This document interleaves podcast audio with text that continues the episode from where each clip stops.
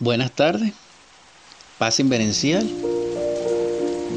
Comparto para la audiencia que me ha seguido desde aquí, desde Barquisimeto, Estado de Venezuela, el séptimo poema o verso titulado para ustedes Sacrificio.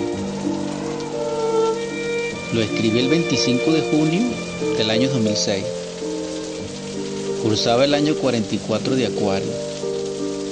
Este verso pertenece a el capítulo Contemplando lo diverso, una onda de tiempo del gran poema Un eco en la montaña. El río de aguas inmóviles recorrió los espacios como red tejida por muchas manos, por muchos tiempos.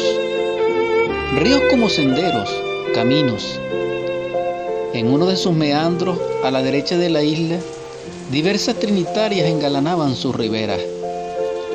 Riberas secas sedientas de agua y luz. Viajeros con afán vuelan raudos y en tropel. Sus máquinas de hierro y latón vomitan humo que ennegrece la mañana. Un cortejo de lindas aves pequeñitas corean sus himnos matutinos al cielo, al sol, a las flores. Uno de ellos entrega a la Trinitaria, trinando por sus encantos, adorándola. El resto calla y aguarda. Un ruido, trueno, estalla. Todos vuelan. El encantado no escucha, solo ve y trina, y trina.